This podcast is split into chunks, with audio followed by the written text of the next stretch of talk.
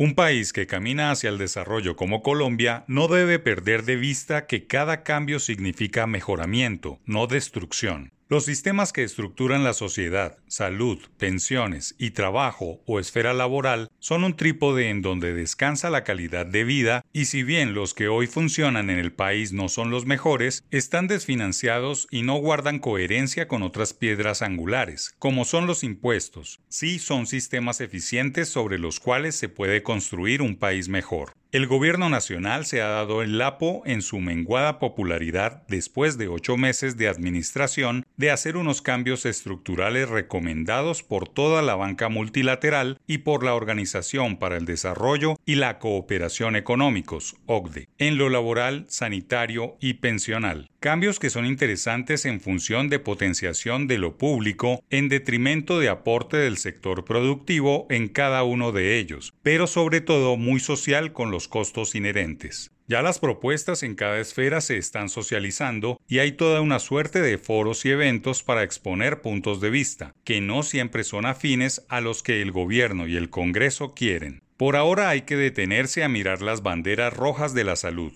La Asociación Colombiana de Empresas de Medicina Integral, ASEMI, gremio de las empresas prestadoras de salud privadas, ha detectado varios puntos que los representantes y los senadores deben tomar nota, no para negociar con el Ejecutivo, sino para analizar con expertos qué es lo mejor. No todos los congresistas son corruptos ni desempeñan su labor legislativa con base en sus intereses particulares de contratos y burocracia. Estas reformas requieren que actúen de cara al futuro de los colombianos y trabajen por la estabilidad fiscal de los gobiernos venideros. Para el gremio, el modelo que propone el gobierno crea un sistema de salud estatizado, carente de unidad y fragmentado, que no aprovecha las capacidades construidas en 30 años. En pocas palabras, es un retroceso. La ponencia de reforma a la salud radicada ante el Congreso no resuelve las quejas planteadas por usuarios y pacientes de oportunidad en las atenciones, ni se ocupa de los problemas de sostenibilidad financiera del sistema de salud. Mantiene la propuesta de eliminar el modelo de aseguramiento, construir un pagador de naturaleza pública universal, eliminar la CPS, adscribir a las personas a centros de atención primaria y fragmentar la prestación.